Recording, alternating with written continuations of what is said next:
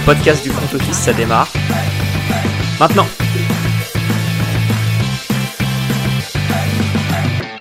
Salut à tous et bienvenue dans un nouvel épisode du front office. On continue notre euh, série des bilans et aujourd'hui on va passer euh, à la douzième déjà et on va passer aux Cleveland Browns. Euh, et pour ce faire, je suis avec Joseph. Salut Joseph. Bonjour, bonsoir à tous. Comment ça va, Alex? Ça va très bien et toi?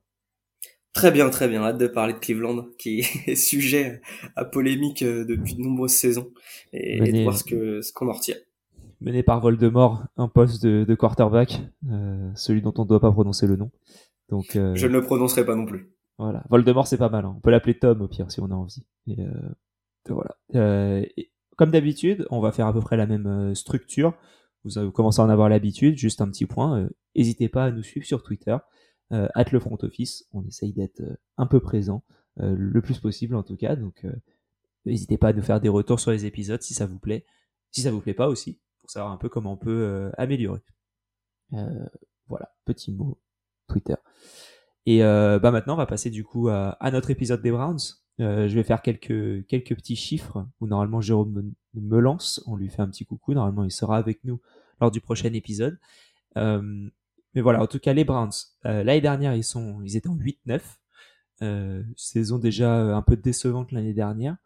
Et euh, ils avaient une cote vainqueur de division à 3,55, ce qui était assez haut dans une division avec les, les Steelers, notamment les, les Bengals et les, et les Ravens. Et euh, Las Vegas leur projetait 8,5 en nombre de victoires. Je les voyais au-dessus, Jérôme les voyait en dessous. Et euh, bah, au final, ils ont fait que 7 victoires, donc un peu, un peu décevant, surtout quand on voyait le, planning qui pouvait être abordable, notamment en début de saison. C'est clair que pour les Browns, on attendait, enfin, je sais pas si on attendait autre chose, étant donné que euh, il y a énormément de choses qui se sont passées avant cette saison et pendant cette saison. Euh, mais c'est vrai que, que ce bilan, finalement, en fait, il, représente assez bien la saison des Browns, je trouve. Euh, Je sais pas ce que t'en penses, mais pour le coup, bah, c'est vrai que avec un QB qui fait l'intérim, on s'attendait pas forcément à beaucoup mieux. C'était une saison de transition. Euh, je pense que c'était leur, euh, leur ambition, comme on essaye de voir à, peu près à chaque épisode ce qu'ils voulaient faire cette saison. C'était de, de, temporiser en attendant le retour de Deshaun Watson. je pensais qu'ils pouvaient faire un peu mieux que temporiser. Je pensais que la défense et Nick Chubb notamment pouvaient leur permettre d'aller un peu plus loin dans, euh, en début de saison. Ça n'a pas été nécessairement le cas. Euh, mais voilà, le but ensuite a été d'intégrer Deshaun Watson le plus possible euh, à cette équipe.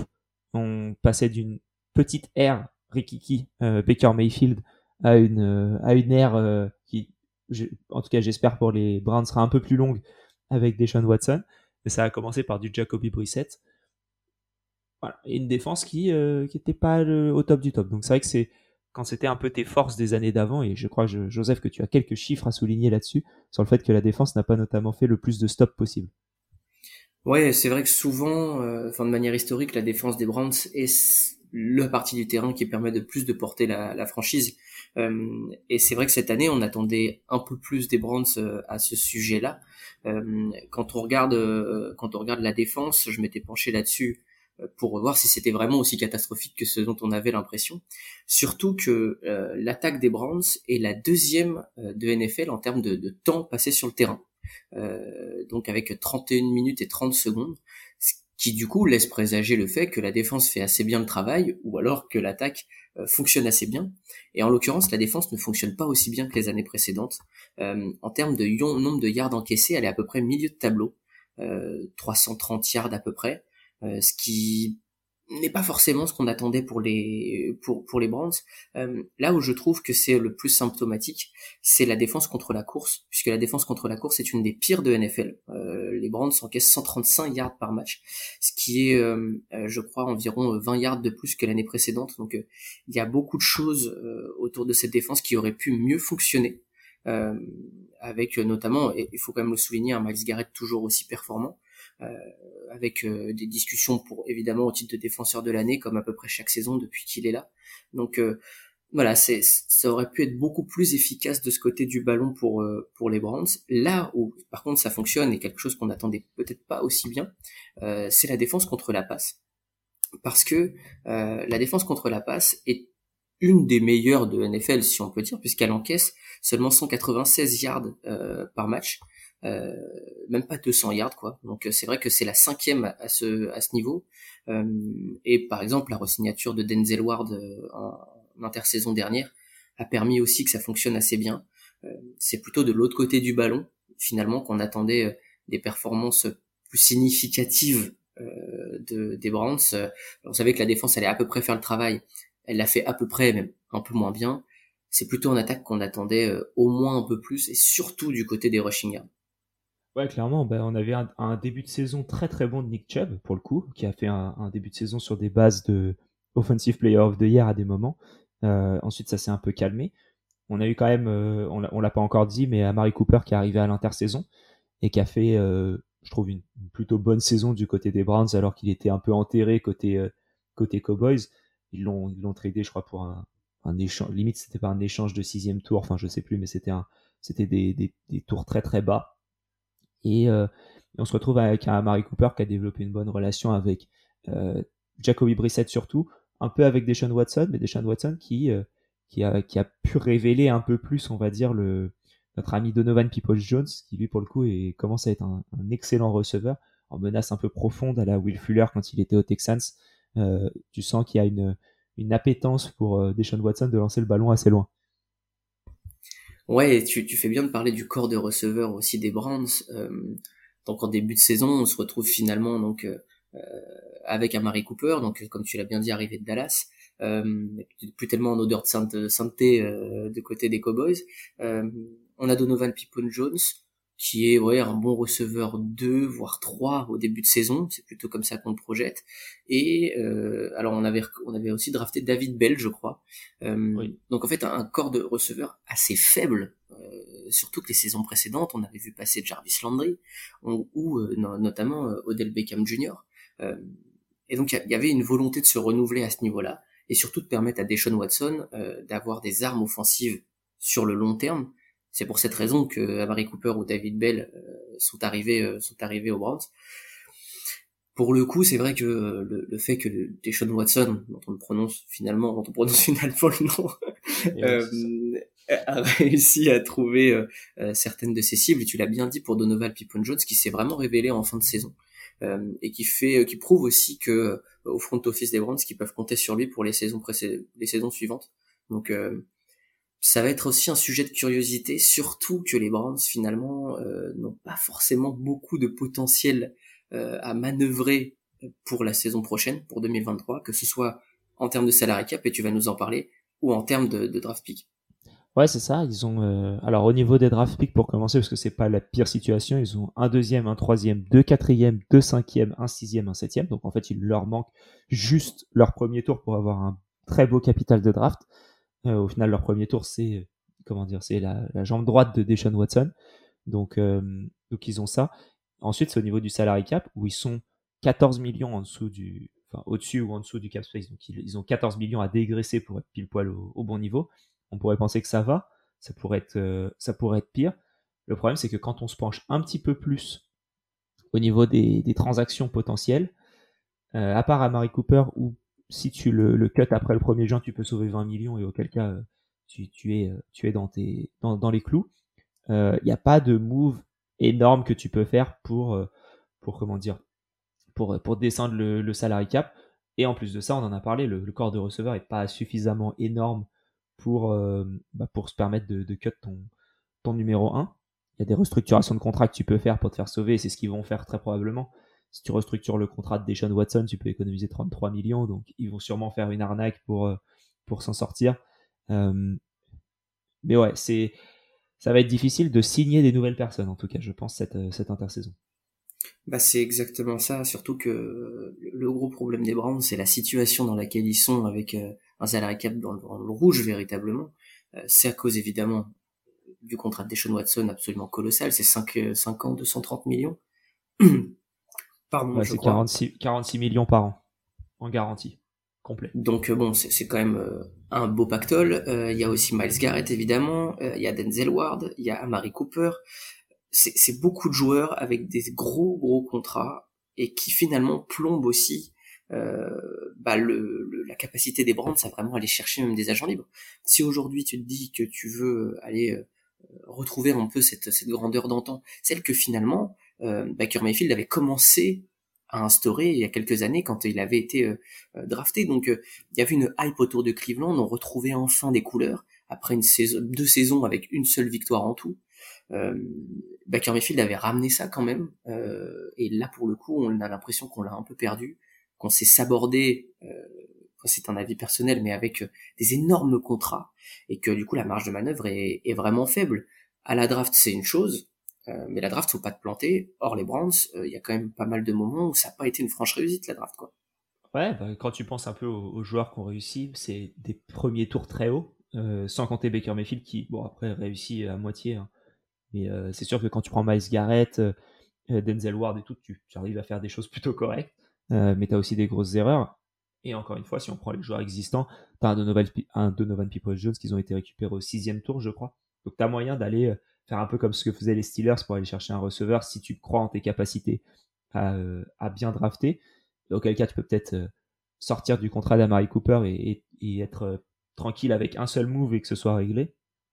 C'est vrai que c'est assez délicat pour eux là aujourd'hui de euh, d'avoir des, des, vraies manœuvres potentielles.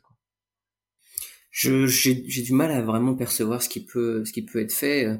C'est vrai que pour le coup, pour, pour les Browns dans le futur, tu te projettes, je pense surtout sur deux choses du côté de l'attaque en tout cas, sur un Deshaun Watson performant, celui qu'on a vu chez les Texans et que eux espèrent euh, être le quarterback du futur qui leur fera gagner un titre, parce que ça, il ne l'a jamais prouvé encore.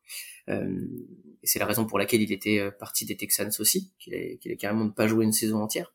Euh, donc il y avait y a cette partie-là, Deshaun Watson, évidemment, t'ai tellement mis sur la table pour lui qu'il faut que ça soit rentable à un moment. Euh, il faut que ton jeu de course continue de performer. Et l'avantage, enfin la, grosse force des Browns ces trois dernières saisons, c'était la doublette Nick Chubb Carrimont, Mm. qui est très certainement, euh, on va, on va pas trop se mouiller top 3, voire la meilleure de NFL aujourd'hui, cette doublette. Euh, Karimont va être agent libre, et il a vraisemblablement envie de partir aussi, donc pour les Browns, euh, le fait que Nick Chubb ne soit pas forcément aussi bien accompagné qu'il l'était ces dernières saisons, c'est un sujet. Et évidemment, il va falloir prolonger aussi cette dynamique et, euh, et que ce soit protéger ton quarterback. Et évidemment, euh, qui était la ligne offensive qui a été historiquement aussi une, une force et qui ne l'est plus tellement euh, ces dernières ces dernières saisons.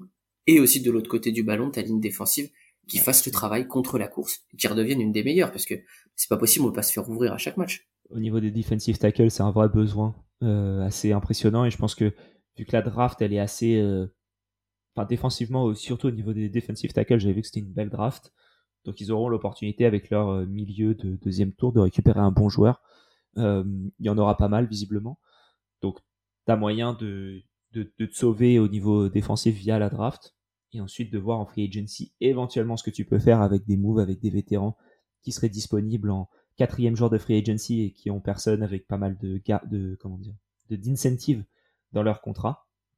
Donc tu as moyen de faire des choses, je pense, assez, euh, euh, comment dire, osé et, euh, et original et, euh, et, pour, pour un peu euh, sortir ta franchise de ce milieu de tableau et, et d'arriver à les faire concurrencer. Parce qu'il y a un point qu'on n'a pas mentionné du tout pendant cet épisode, c'est que les Browns, ils sont quand même dans une division euh, très concurrentielle, avec les Steelers qui sont historiquement excellents, euh, ou du moins historiquement bons.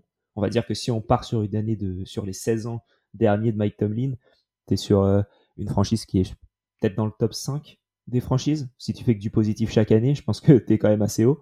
Tu les Ravens qui sont quand même dans, un, dans une assez bonne dynamique et les Bengals qui sont bah, là, encore une fois, qu'on fait, finale de, qu'on fait finale de conférence Super Bowl l'année dernière. Donc, euh, tu es dans une division difficile. T'as pas trop de marge à l'erreur. Tu as six matchs difficiles par, euh, par an, plus le reste de ton, de ton schedule. Donc, euh, ouais, c'est va falloir vite remettre la, franchise dans le bon ordre et euh, pour pour pas perdre des années de 46 millions par-ci par-là de Deshaun Watson notamment parce que c'est quand même un, sacré investissement. C'est un sacré investissement et tu fais très bien de le rappeler sur ce contexte de division aussi. Euh, il y a d'autres équipes, euh, je pense par exemple aux Colts ou aux Titans, qui même s'ils font des saisons, ces franchises font des saisons moyennes, elles peuvent aller aller concurrencer pour le pour le titre de, de division et donc se retrouver en les Bucks cette année. ou les, ou les Bucks tout à fait cette année, ce qui historiquement n'était pas forcément le cas, mais qui était le cas là. Et, et c'est vrai que pour les Browns, pour le coup, on a l'impression que ça a toujours été le vilain petit canard aussi de cette division. Euh, et depuis longtemps, trop longtemps vraiment pour une pour une ville euh, dans l'Ohio qui euh, qui vit grâce au football aussi. Euh, donc c'est extrêmement important pour cette ville que euh, que les Browns soient dynamiques et, et retrouvent aussi un élan de positif parce que là ça commence à, à être le depuis bien trop longtemps une désolation absolue. Euh, donc il, faut vraiment que cette franchise retrouve une dynamique. Ça a été instauré depuis quelques années. On a senti que ça battait un peu de l'aile euh, avec des décisions prises euh, la saison dernière, en 2021. Euh, on a mis carte sur table avec Amari Cooper, avec Deshaun Watson, avec Miles Garrett. Euh, maintenant, le but, c'est en effet d'aller se renforcer à la draft, surtout du côté de la défense, et tu l'as bien rappelé, euh, surtout du côté des défensifs tackles euh, ou les ou les defensive ends aussi, mais et, vraiment aller chercher un, receveur de nouveau potable pour pouvoir accompagner correctement euh, des Sean Watson. Ouais, et un petit point sur le, planning de l'année prochaine des, des Browns qui est, qui est sorti, enfin du moins les, comment dire, juste les, les ah, comment on dit, juste les, adversaires qui sont sortis. Donc tu as les, encore une fois les, équipes de la division, donc Ravens, Bengals, Steelers deux fois. Ensuite, tu as toute euh, l'AFC Sud, donc les Jaguars, les Texans, les Colts, les Titans. Donc pas forcément la pire division à aller affronter. Euh, ensuite, la NFC West, donc les Cards, les Rams, les Seahawks, les 49ers, un peu plus délicat, les Jets, les Broncos et les Bears. Donc, tu as des matchs qui sont abordables et tu as des matchs qui sont un peu plus délicats, on va dire. je pense que tu as le moyen, avec ce planning-là, de faire une, une, saison en positif et pourquoi pas d'aller faire les, d'accrocher la 6 7 place des playoffs. Ouais, parce qu'aujourd'hui, avec un, un, bilan de 9-8, tu peux espérer euh, réaliser les playoffs. Donc, euh, euh, avoir Ça a été réalisé euh, par les Dolphins cette année en 9-8. Exactement, voilà, donc exemple concret cette saison, sans remporter la division, d'autant plus parce que les Jaguars l'avaient fait, mais en remportant la division. Mm. Euh, il faut que les, les Browns continuent sur cette lancée. On, on va laisser l'intersaison se passer, on va vous fera un point euh, courant du mois d'août pour voir aussi ce qu'il en est et, et, de voir à quel point ils ont réussi à combler leur manque et si en effet ce, cette prévision de, de bilan positif est, est vraiment réalisée. Un dernier petit mot sur les Browns, euh, Joseph? Euh, celui dont on ne prononcera plus le nom. J'espère. Je, je, pense que c'est un super joueur. Euh, tout ce qui s'est passé autour, c'est. je pense que ça fait pas de bien aux Browns. Par contre, et ça c'est aussi c'est mon avis depuis le début. Je pense qu'ils n'avaient pas forcément besoin de ça. Euh, sur le plan sportif, on verra s'ils en avaient besoin. Mais voilà, il y a, y a, beaucoup de cacophonie. Et il est temps que ça se taise et que le terrain parle. Superbe. Donc c'était le c'était le mot de la fin présenté par Joseph. Euh, J'espère que cet épisode vous a plu. Euh, n'hésitez pas à nous faire les retours, hein, comme j'ai dit en début d'épisode, at le front office sur Twitter. Euh, on est là pour, euh, bah, pour répondre si vous avez des questions, si vous avez des messages à nous, à nous faire passer. Euh, donc n'hésitez pas. Et on se retrouvera du coup pour le prochain épisode des bilans. Ce sera sur les Jets. Et je vous souhaite à tous une bonne journée et vive le football.